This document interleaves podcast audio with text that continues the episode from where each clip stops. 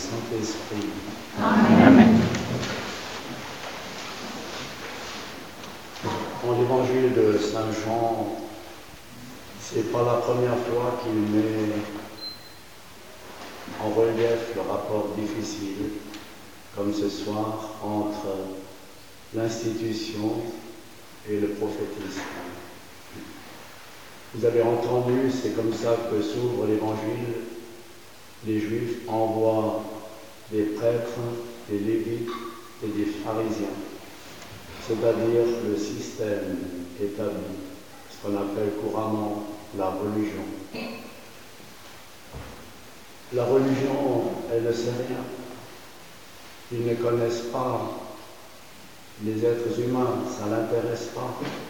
Elle préfère euh, faire du ritualisme, mettre dans des catégories morales, ou mettre en prison, ou brûler si c'est nécessaire.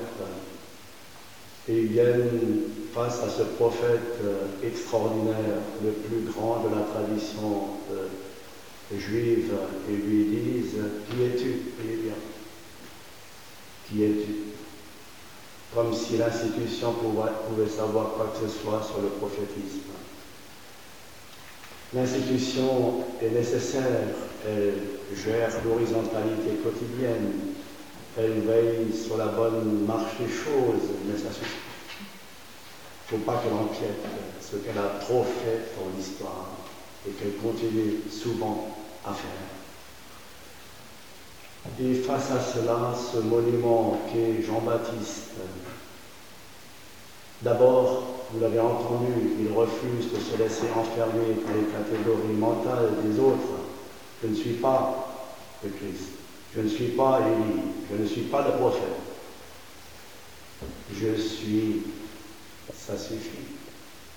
Je suis, c'est-à-dire je suis un être qui émane de la participation du grand je suis, le puissant ardent, il est au-dedans de moi. Et je participe de ce grand je suis. Ça me suffit.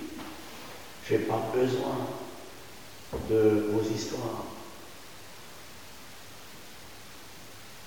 Alors, je suis quoi Aujourd'hui, une voix qui crie.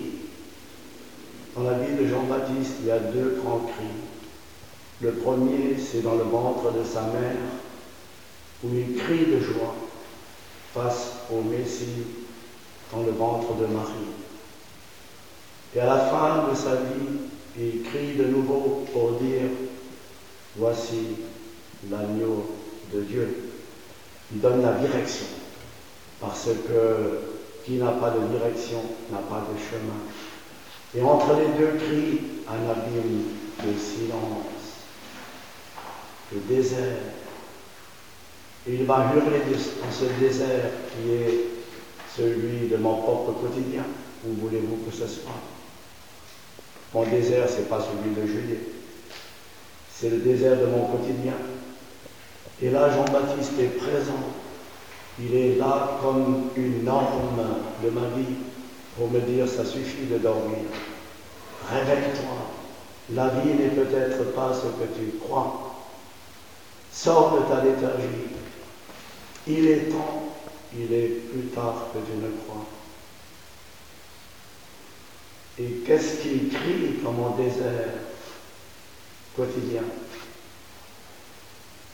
Il y a au milieu de toi quelqu'un que tu ne connais pas. Bien sûr au milieu de la foule, mais ça ne m'intéresse plus. Il est au milieu de moi, dans mon centre, dans ma profondeur, dans mon mystère comme la source vivante du Dieu vivifiant. C'est là qu'il est. Et vous ne le savez pas, me révèle Jean-Baptiste. C'est bien signe que je dors. Tout m'intéresse, sauf celui qui est au fond de moi, qui est pourtant seul le vivant. Je pense trouver la vie ailleurs, et c'est en lui seul qu'elle est, parce que vivre, c'est le Christ. Il y a tant d'hommes qui cherchent le sens. Il nous est révélé. Vivre, c'est le Christ. Tu fais un geste, c'est le Christ qui vit en toi. Mais il s'agit d'y descendre. Il s'agit de descendre au cœur de ce geste, l'habiter, en devenir conscient pour que cela devienne une lumière. Et cela à chaque instant. Qu'est-ce que l'instant pour nous? C'est ça le prophète. Il est la verticalité au cœur de l'horizontalité quotidienne. Le prophète vient me révéler que j'ai au fond de moi une profondeur habitée et que tout le reste n'est que substitut relatif par rapport à cet absolu dans lequel je suis centré.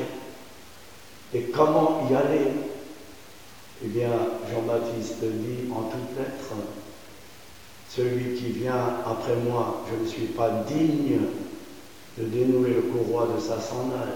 Quelle humilité Voilà le moyen. Et ça continue quand un jour il dira, dans un autre contexte, il faut que lui croisse et que moi je diminue. Souvenez-vous à quel point Teilhard a insisté pour dire la croissance se trouve dans la diminution. Seulement celui qui diminue offre à Dieu la porte pour qu'il puisse y venir. Mais diminuer, ça ne va pas contre tous les développements personnels dont on parle tant aujourd'hui c'est la diminution de l'ego. Il est vrai qu'on peut courir longtemps jusqu'à ce qu'on trouve quelqu'un qui travaille à la mort de l'ego. Même dans les milieux renommés ou réputés tels. La seule chose, c'est de s'ancrer dans l'humilité, dans l'humus, dans la profondeur de terre que je suis, et d'y reconnaître celui qui habite mais cette descente alors est une montée, une restauration en Christ. Et ça, c'est le baptême de Jean-Baptiste. Jean-Baptiste, il baptise en l'eau, c'est pour me purifier de tous les faux dieux, de toutes les dépendances, de tout ce qui n'est que relatif, pour ensuite recevoir le baptême de feu du Messie, afin de devenir un avec lui, comme le fer et le feu sont un. À lui la gloire, l'honneur, la puissance, au siècle des siècles. Amen.